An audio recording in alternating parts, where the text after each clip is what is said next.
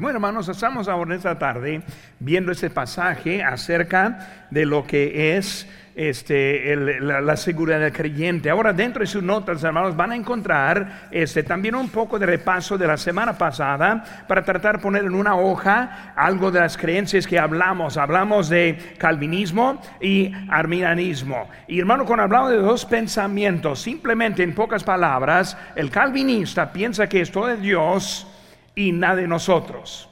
Y luego el arminio, él piensa que todo de nosotros y nada de Dios. ¿o, o sea que es mi decisión, yo me salvo, yo me cuido y luego Dios simplemente está dándome la salvación, pero todo es esfuerzo mío. Y cuando hablamos de los bautizos nosotros, nosotros entendemos que somos salvos sí por nuestra voluntad.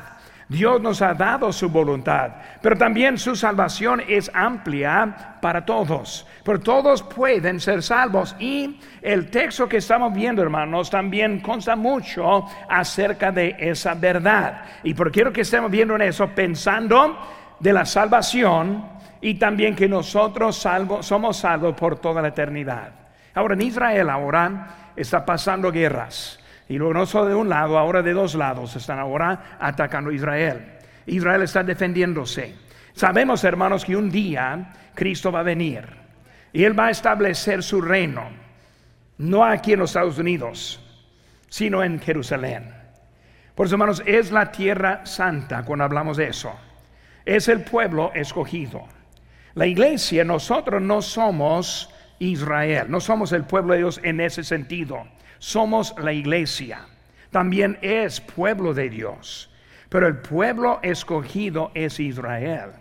Y un día Israel va a volver al Mesías, a Cristo. Y vamos a ver muchos de ellos salvos en el futuro. Pero cuando hablamos nosotros hoy en día, nuestra posición es estar al lado de Israel. Nosotros estamos parte de ellos, nunca en contra de ellos. Y por eso, hermanos, si alguien está en dudas en eso, puede hablar conmigo cuando guste y puede explicar bíblicamente, por lo cual que entendemos que los judíos es la nación escogida en ese lugar. No es palestino, sino es Israel.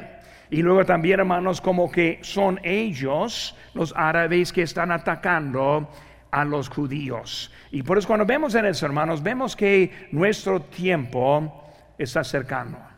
Esta semana mi devocional estoy leyendo, quiero leer también aquí con nosotros en Apocalipsis. Estoy leyendo aquí en Apocalipsis, quiero nomás tomar unos minutos acá. Apocalipsis capítulo número 14.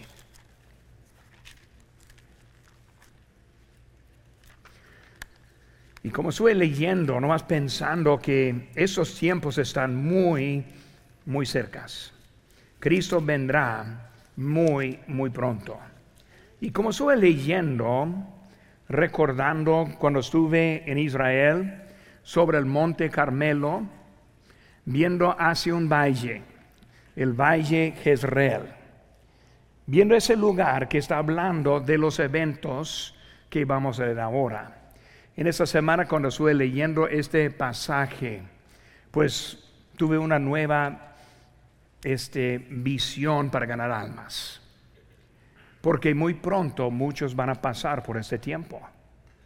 Y hermanos, el tiempo está muy cerca. Dice aquí en Apocalipsis 14, versículo 14, miré y aquí una nube blanca. Y sola nube uno sentado semejante al Hijo del Hombre, que tenía en su cabeza una corona de oro y en su mano, en la mano, una hoz aguda.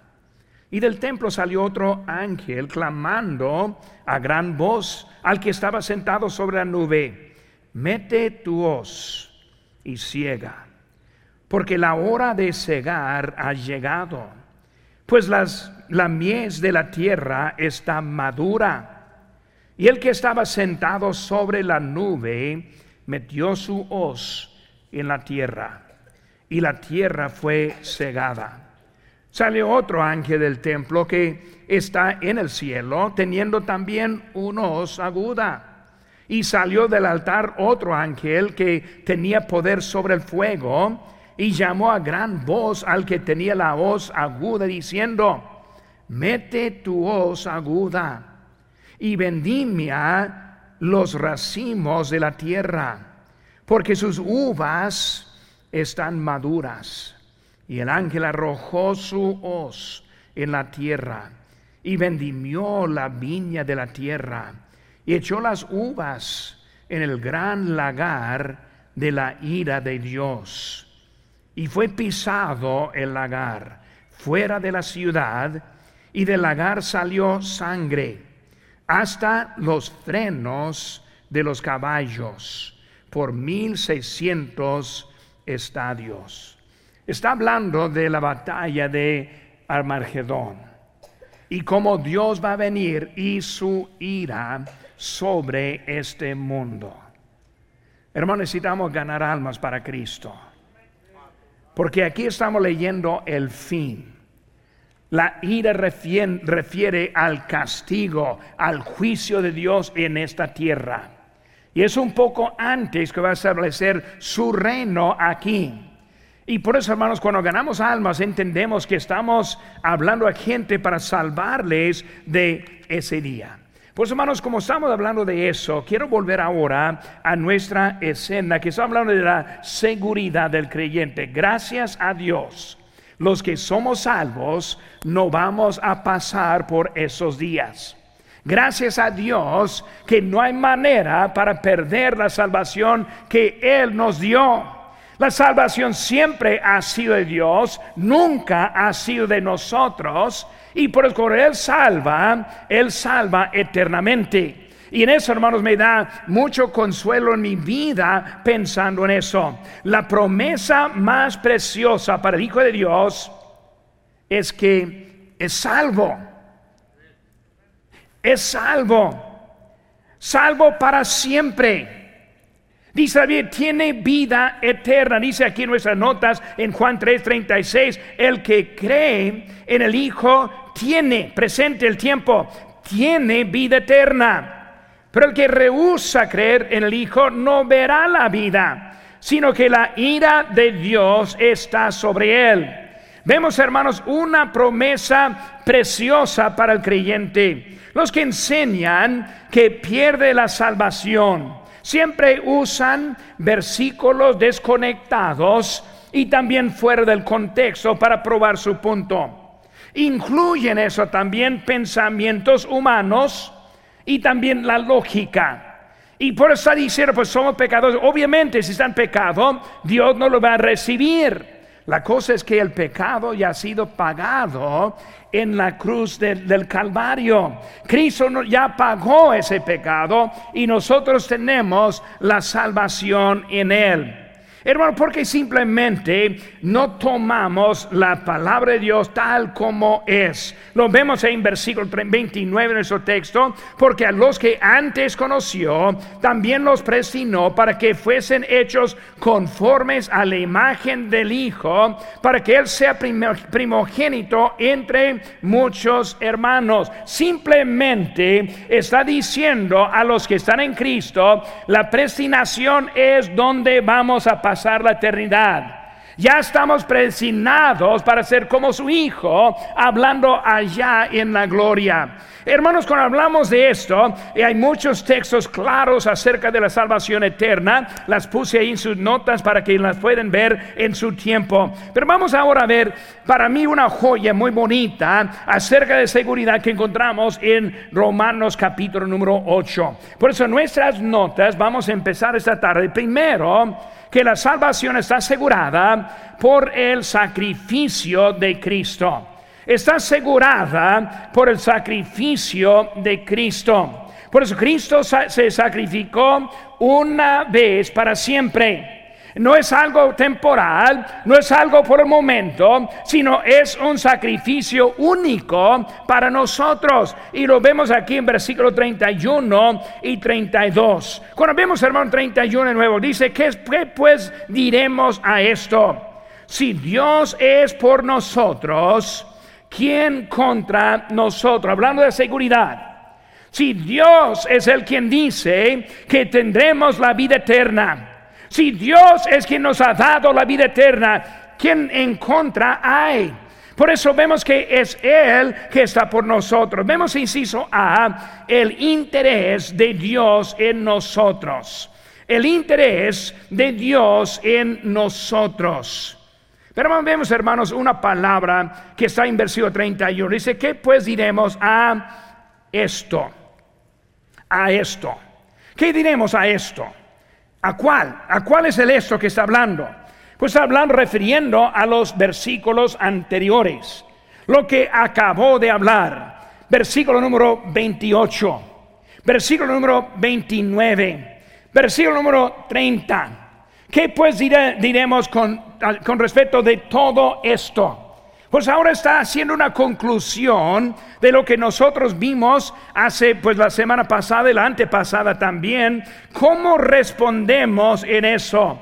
Dios es por nosotros. Simplemente Dios es por nosotros. Dios está infinitamente interesado en cada uno de nosotros. Si Dios está a su lado, ¿quién podrá estar contra de usted? Si Dios está por nos, para nosotros, ¿quiénes hay que va a estar en contra de nosotros? Dios es el, el, ser supremo que está por nosotros. Por eso, nosotros vemos que Él está interesado en nosotros. Tenemos parte de la salvación que Él nos da a nosotros. Nosotros somos parte de la familia de Dios que es de Él. Nosotros con Él nos conoció, nos conoció y aún nos ama. Él le conoce y aún le ama. Nosotros pues pensamos que nos conocemos, pero probablemente no nos conocemos. Y si nos, si conociéramos, este, en realidad, ¿cuánto amor tendríamos? Dios sabe la rebelión, los defectos, el pecado. Él sabe la decisión que han tomado. Él sabe todo lo que está en su camino. Y aún de eso, los ama. Los ama. Increíble cuando pensamos el amor de Dios hacia nosotros. Ni modo quién es ni modo lo que ha hecho, Dios le ama. Un hombre llamado Jedediah Murphy. Jedediah Murphy, de 48 años de edad, él fue ejecutado este miércoles pasado a las 10:15 de la noche. Él mató a una mujer tratando de robar su carro en el año 2000 robando el carro, ella se, puso en contra y él la mató. Cuando llegó ahí ese día, el miércoles pasado, ya listo para dar su vida, pues en ese momento con su pastor a su lado dijo, a la familia de la víctima, pido mis más sinceras disculpas por todo ello. Espero que esto, refiriendo su muerte, les ayude, si es posible, a cerrar su dolor. Y luego su pastor hizo una oración y él oró por la familia de la señora que fue matada y también por la familia de este hombre que iba a dar su vida en ese momento. Cuando estuvo la prisión, él llegó a conocer a Cristo. Él no pidió por más tiempo, él no pidió perdón para poder salvarse la vida. Él estuvo pensando en lo malo que había hecho, pensando en las otras personas. Puede ser una persona así, puede tener la salvación haciendo algo tan mal en su vida. Cuando pensamos en eso, podemos recordar a otro. Y cuando vemos nuestras notas en Lucas 23, 40, Respondiendo el otro, hablando del malhechor, le reprendió diciendo, ¿ni aún temes tú a Dios, estando en la misma condenación? Nosotros, a la verdad, justamente padecemos, porque recibimos lo que merecieron nuestros hechos, mas este ningún mal hizo. Y dijo a Jesús, acuérdate de mí cuando vengas en tu reino. Ese malhechor fue este crucificado también por matar a alguien. Hermano, ¿qué estoy diciendo? Nuestro pecado puede ser perdonado en Cristo Jesús. Y con la salvación viene la vida eterna. Cambia la perspectiva de la vida que nosotros tenemos. Él se preocupa por nosotros y por eso nosotros podemos tener la victoria en toda circunstancia. Ese hombre en ese momento con paz, tranquilidad, sabiendo que el fin de su vida ya estaba, pensando solo en los que había hecho mal. Hermanos, Él nos da algo que el mundo no comprende. Un malhechor hizo, sálvate a ti y a, mí, a nosotros también, pensando en su propio estado, queriendo estar bien Él. Y el otro, no, no, no, no, merecemos lo que tenemos.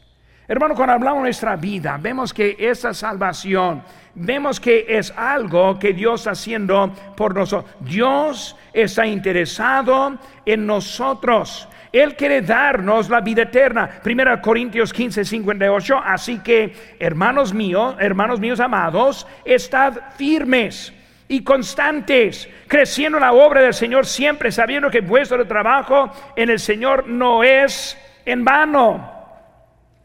Esta semana leyendo la historia de Armagedón, recordando de, ver este valle, sentí tristeza por tanta gente ignorante que aún no acepta a Cristo, que así es su fin. Dios les quiere salvar. No los quiere matar. Él los quiere salvar. Él quiere salvar a todos. Vemos una palabra aquí en versículo 31 también. Es la palabra sí. ¿Qué pues diremos a esto? Sí. Sí Dios. Esa palabra no es una palabra de condición, sino es una palabra de aclamación. Es una palabra de afirmación. Si Dios por nosotros, pues ¿quién, quién podrá en contra? Sabiendo que Dios está por nosotros, no hay nadie que puede estar en contra, de nosotros. No hay ninguna manera de encontrar a alguien que va a quitar esta salvación de nosotros en nuestra vida. Nadie puede estar en contra de Dios. Hermano, Dios tiene la última palabra. Eclesiastes 3:14 dice, he entendido que todo lo que Dios hace será perpetuo sobre aquello no se añadirá, ni de ello se disminuirá. Lo, y lo hace Dios para, para que delante de Él temen los hombres. Es Dios que hace todo. Vemos en número 2, inciso B, la inversión de Cristo para nosotros. No solo interesado, sino también invertido. Pero vemos su inversión ahora con nosotros y lo vemos, hermanos, en eso, en la frase de Él que no escatimó ni a su, ni a su propio Hijo. Él que no escatimó ni a su propio Hijo. El que ni eh, este, salvó. El que ni lo apartó. Es algo tan invertido que hasta su propio Hijo invertido por nosotros. En este aspecto, hermanos, nunca voy a comprender el amor de Dios hacia nosotros. Yo tengo hijos. ¿Daría yo mi hijo por otro? Difícil. Difícil hasta pensar en eso. Pero vemos que Dios ahora ni a su propio Hijo. Ese Dios amó a los pecadores tanto que dio a su Hijo. Mas Dios muestra su amor para con nosotros en que siendo aún pecadores, Cristo murió por nosotros. Cristo hizo el sacrificio supremo por usted y por mí. Es algo que ni podemos comprender. Dio su vida. Y nosotros cuando pensamos en Él está en la gloria, pero de toda manera Él lleva la marca. Él todavía ve sus manos, su costado. Su estado fue cambiado desde siempre porque Él se humilló para venir a vivir aquí en este mundo. Nuestro Salvador que hizo tanto por nosotros. Juan 15, 13, nadie tiene mayor amor que este, que uno ponga su vida por sus amigos.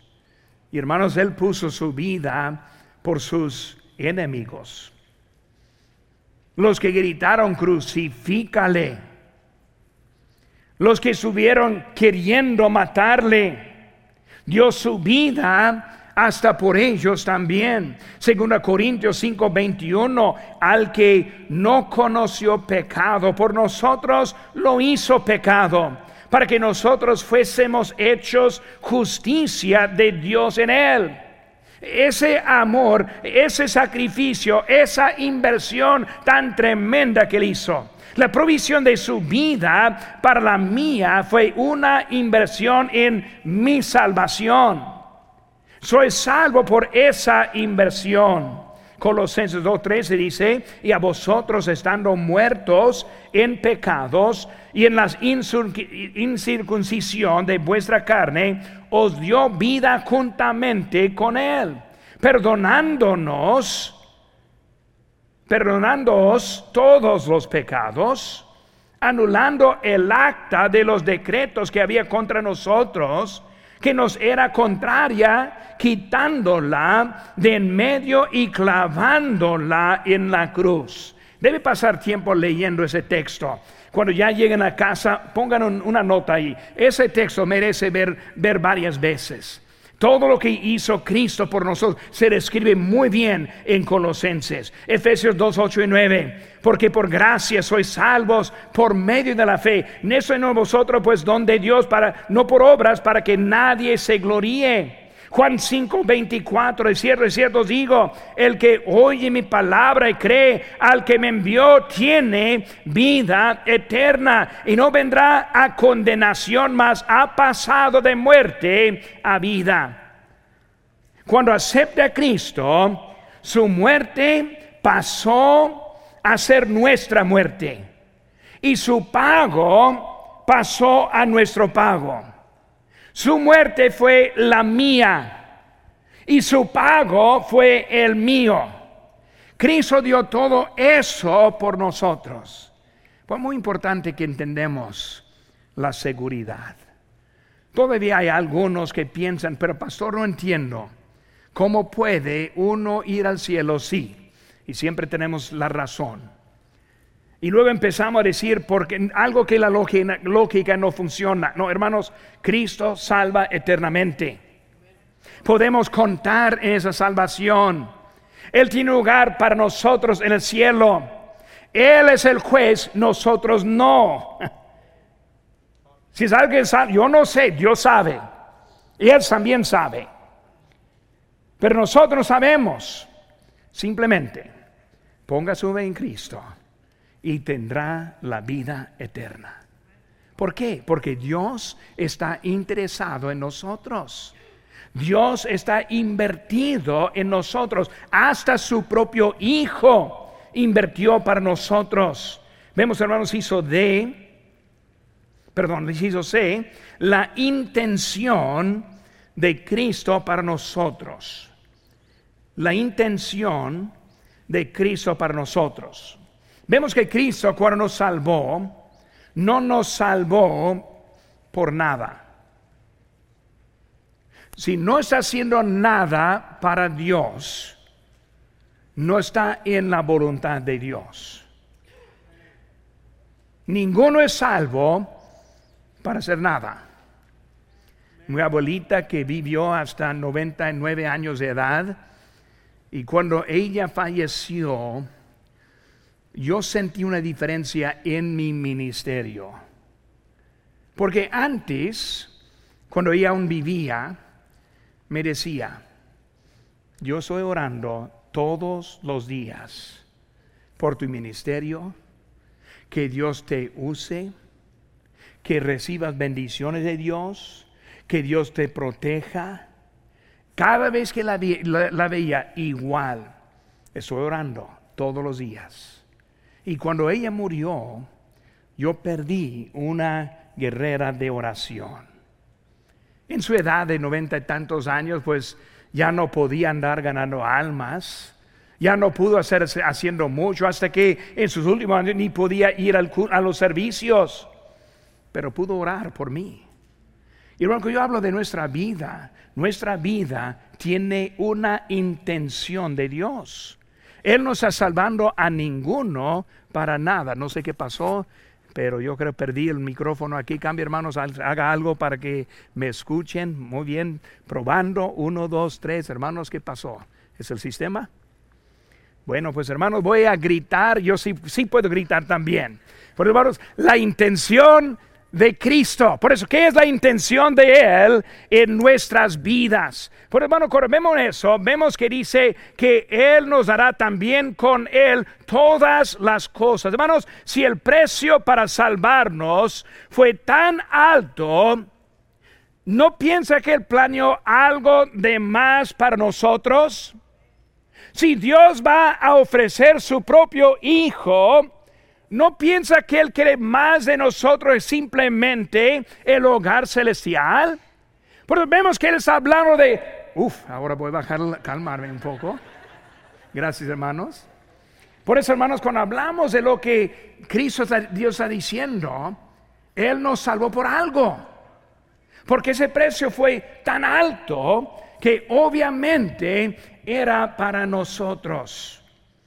Vemos la oración de Cristo en, Juan 17, 24, Padre, aquellos que me has dado, quiero que donde yo estoy también ellos estén conmigo, para que vean mi gloria y que me has dado, porque me has amado desde antes de la fundación del mundo. Somos guardados por el poder de Dios y no por las decisiones de nosotros.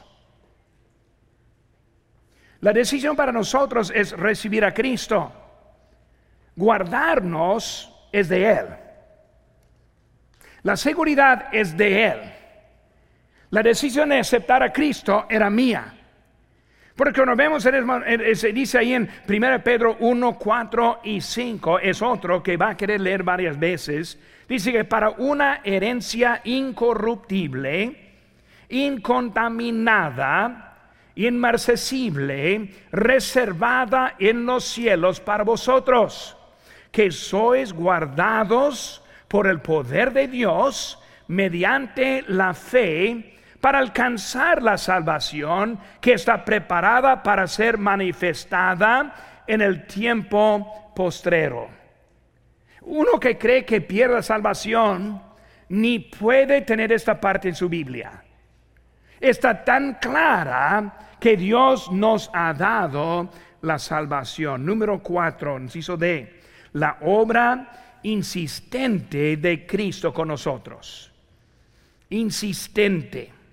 ¿Quién acusará a los escogidos de Dios? Dios es el que justifica. ¿Quién acusará? Vemos que Satanás, él va a querer y quiere acusar. Él acusó a Job. No piensa que no nos está acusando también. Él está acusando a los creyentes. Nosotros vivimos la vida con Él acusando. Pero cuando hablamos, hermanos, de eso, entendemos que hay uno que tiene el derecho de declararnos culpables o inocentes ante Dios y es Jesucristo. Porque cuando uno pone su fe en Cristo, Él nos declara justos. ¿Por qué? Él pagó el precio. El que no le acepta, Él le declara culpable y va a sufrir toda la eternidad aparte de Él. Él es el único que lo puede hacer. Cuando vemos a Satanás, él no puede. El ejemplo de Job que vemos también, ya vimos, pero también Apocalipsis 12, 9 y 10. Dice, fue lanzado fuera el gran dragón, la serpiente antigua, que se llamaba Diablo y Satanás, el cual engaña al mundo entero, fue arrojado a la tierra y sus ángeles fueron arrojados con él. Entonces oí una gran voz del cielo que decía, ahora ha venido la salvación el poder y el reino de nuestro Dios y la autoridad de su Cristo, porque ha lanzado fuera que el acusador de nuestros hermanos, el que los acusaba delante de nuestro Dios día y noche. Sabemos la historia de Job. Mi pregunta es, si fuera usted, y más bien, no si fuera usted, sino es usted.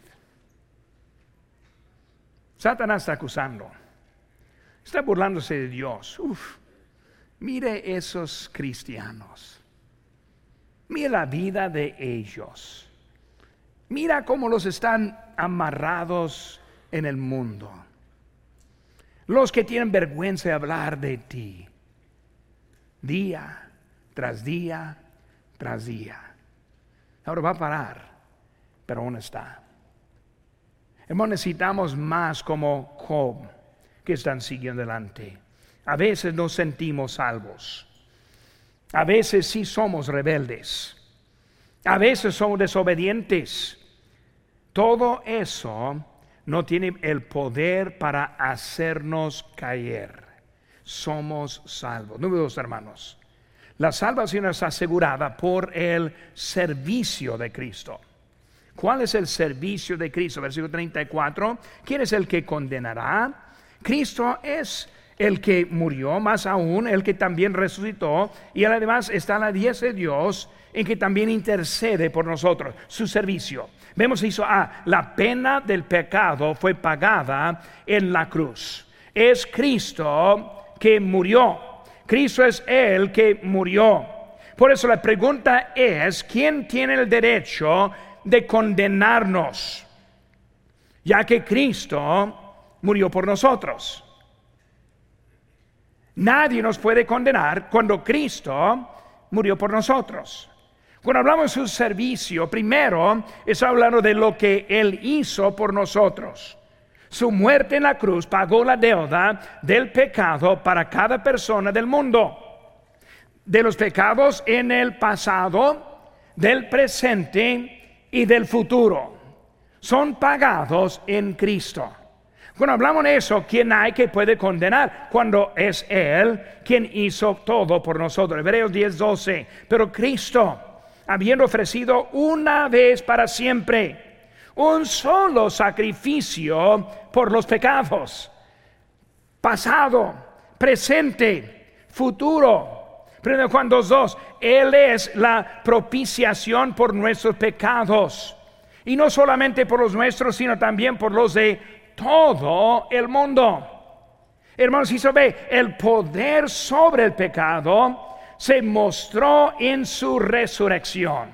Pues cuando hablamos de su servicio, primero murió, gracias a Dios, murió, pagó. Mis pecados son pagados en Él. Pero ahora que hablamos enseguida es la resurrección. Eso es el poder. El que también resucitó. La muestra del poder y la deidad de Jesucristo fue en que resucitó. El poder en su posición que tiene hoy en día porque Él resucitó. Apocalipsis 1.18, y el que vivo y estuve muerto, mas he aquí que vivo por los siglos de los siglos. Amén y tengo las llaves de la muerte y del Hades. Vemos que es Él que tiene el poder. Por eso, primero la pena, segundo el poder, segundo el tres, la posición. La posición, ¿cuál es la posición? En el trono de Dios. Él está a la diestra de Dios. Pero cuando hablamos, hermanos, ahora acerca de su servicio, murió, resucitó, Ahora también ascendió y hoy está haciendo intercesión. ¿Qué es eso? Él está ahora pagando por nuestros pecados, o sea, Él es el que hace la intercesión. Cuando se acusa, Satanás es Él. No, no, no. Ese pecado fue pagado. Él está recordando lo que Él hizo en la, en la tierra. Por eso vemos en nomás un texto aquí en, Hebreos 12, 10, 12. Pero Cristo, habiendo ofrecido una vez para siempre un solo sacrificio por los pecados, ahora dice, se ha sentado a la diestra de Dios. Su oficio. Primero Juan 2.1, hijitos míos, estas cosas os escribo, escribo para que no pequéis. Y si alguno hubiere pecado, abogado tenemos para con el Padre a Jesucristo el justo. No pequen. Manos, esa semana salen ahora determinados no pecar.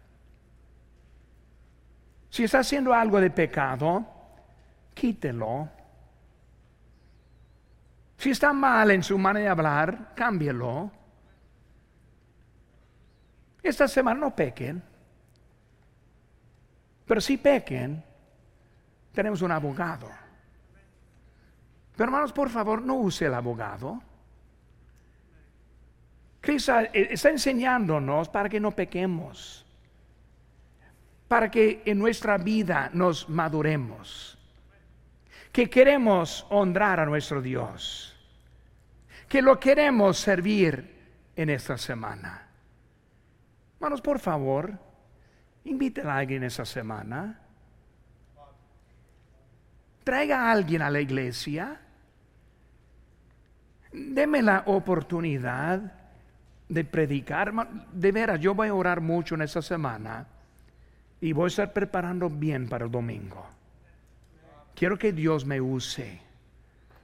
Pero si no están aquí, no les puedo ayudar. Esta mañana un visitante saliendo, le conocí, le hice la pregunta como siempre, y si se muriera ahora, ¿está seguro que iría al cielo? No, pues pastor, no soy muy seguro. Aquí es un hermano que le puede ayudar, le pasé a un hermano. Otra hermana pasó, otra persona, visitante. También la misma pregunta ella. No, no soy seguro. Pues aquí está una hermana que le puede llevar al lado y hablarle de Cristo. Hermanos, no pequen. No estén pensando en todos los gustos del mundo en esta semana. Estamos en serio lo que está pasando. Las vidas y almas de ellos es tan importantes. Esta semana no pequen. Es lo que está diciendo aquí el apóstol Pablo. No pequen. Ahora, si en dado caso que pequen, tenemos abogado. Pero por favor, no lo usen esta semana. Concentren en el Señor en esta semana. Levanten la mañana orando por alguien. Piensen en alguien con más necesidad que nosotros. Es lo que está diciendo Pablo aquí cuando está enseñándonos. Vemos ahora también, hermanos, en Hebreos 7:25, por lo cual puede también salvar perpetuamente a los que por Él se acercan a Dios, viviendo siempre para interceder por ellos. Bueno, salvación está asegurada por el sacrificio de Cristo. La salvación es asegurada por el servicio de Cristo. Y también, hermanos, número tres, la salvación es asegurada porque nada nos separa del amor de Cristo. Nada nos separa del amor de Cristo. Recordando el, sacrificio supremo. Recordando que ni Dios e, e, se puso al lado su Hijo recordando la inversión hecha por nosotros, recordando que Él está interesado en nosotros. Y ahora cuando pensamos en eso, hay que ver que también nada nos puede separar de Dios. Por eso, inciso A, su amor nos pega a Él, nos pega a Él. Cuando hablamos, hermanos, del amor que está hablando, es un amor que nos pega. Vemos aquí, hermanos, en versículo número 35. ¿Quién nos separará del amor de Cristo? Hablando de esa palabra separar. Eh, cuando hablamos de ese amor, es un amor sin fin. Un amor ágape. Un amor incondicional. Un amor que ni modo su pecado ese hombre que murió el miércoles, sabemos abiertamente lo que había hecho. Nosotros no sabemos, pero es el mismo pecado. Por eso nosotros vemos que ese amor que Él tiene para nosotros, pero también es un amor eterno. Mateo 20 y 20 dice, he aquí, yo estoy con vosotros todos los días hasta el fin del mundo. Amén. Está con nosotros todos los días. Después de dos mil años, aún está con nosotros. Después de tanto tiempo, no nos ha abandonado, todavía nos está usando, todavía estamos viendo la evidencia de Él en nuestra iglesia. Es lo que Dios está haciendo. Yo doy gracias a Dios por todo lo que Él está haciendo por nosotros. Pero vemos la palabra separará, separará. Es una palabra muy fuerte. Significa una palabra que es partir también está refiriendo como la palabra de divorcio. Por eso en Marcos 10, 9 que dice, por tanto, lo que Dios juntó, no lo separe el hombre. Misma palabra que estamos viendo, separar. Porque cuando hablamos que nada nos separa, con Cristo no hay este divorcios. Con Cristo no hay nada en contra. En su totalidad nada. Si se ve, su amor es poder en nosotros. Versículo 37, ¿cómo está escrito? Por causa de ti somos muertos todo el tiempo. Somos contados como ovejas de matadero. Vemos ahora su amor, más que vencedores. Más que vencedores. Antes bien, antes en todo estamos, antes en todas esas cosas somos más que vencedores por medio de aquel que nos amó. Vencedores. Un vencedor que nadie puede ganar. Wow. Su poder nosotros. Conmigo, hermanos, esta semana, por favor, no pequen. Por favor, obedezcan. Somos más que vencedores. Todo lo puedo en Cristo que me fortalece. Lo que estoy pidiendo esta tarde es algo que sí puede hacer. Si no lo hace, es porque simplemente no quiere hacerlo. Si decide pecar, es su decisión simplemente. No me diga que es una debilidad. No me diga es algo que no puede no puede no hacer. Porque la Biblia dice al contrario y la Biblia es la verdad. Si está en Cristo, no peque. Somos más que vencedores. Muy interesante esa, frase. Un vencedor ya vence. Pero somos más que un vencedor. Más que 100%. Más que todo. Ahí nuestra vida en Cristo es todo para nosotros. El poder es por la presencia de Cristo en nuestras vidas. 1 Juan 4, 4, hijitos, vosotros sois de Dios y los habéis vencido, porque mayor es Él que está en vosotros que Él que está en el mundo. Sus hermanos, su amor es permanente, es permanente. Vemos, hermanos, aquí en versículo 38, por lo cual, primero, estoy seguro. Es suficiente por lo cual estoy seguro. Él está hablando de un término ya hecho. Cuando hablamos de lo que está hablando acerca de, de, que algo, es algo, es completamente, es igual en nosotros. Y luego otra lista que encontramos aquí en, nuestra, en nuestro texto. Dos veces hay listas. Uno que está aquí en versículo número 38, por lo cual estoy seguro que ni la muerte, ni la vida, ni los ángeles, ni principado, y así sigue la lista. Igual como vimos la primera, esta lista acerca de lo que nos puede separar. Cuando hablamos de lista, hermanos, es una lista ejemplar y no una lista en su totalidad. No solo esas cosas, sino todas cosas. Él está diciendo, sin la muerte ni la vida, entonces nada. Él está diciendo la totalidad de lo que hay en su amor permanente hacia nosotros. Desde el principio de nuestra vida hasta el fin de nuestra vida, está segura en Cristo.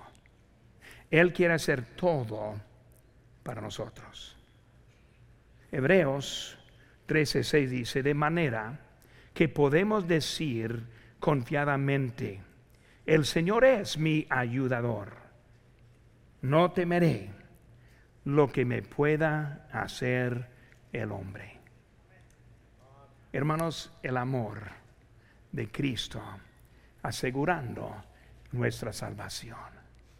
Cuando leímos la semana pasada y Romanos 8, 28, todos para el bien, y luego 29 y 30 hablando de la predestinación y cómo estamos en Él. Y ahora vemos que ese amor es un amor completo para nosotros. Vamos a leer esta semana más que vencedores. Vamos a ver una diferencia el domingo en nuestra congregación, más que vencedores. Vamos a hacer algo diferente en nuestra rutina de esta semana para ser más que vencedores y que sigamos a Cristo.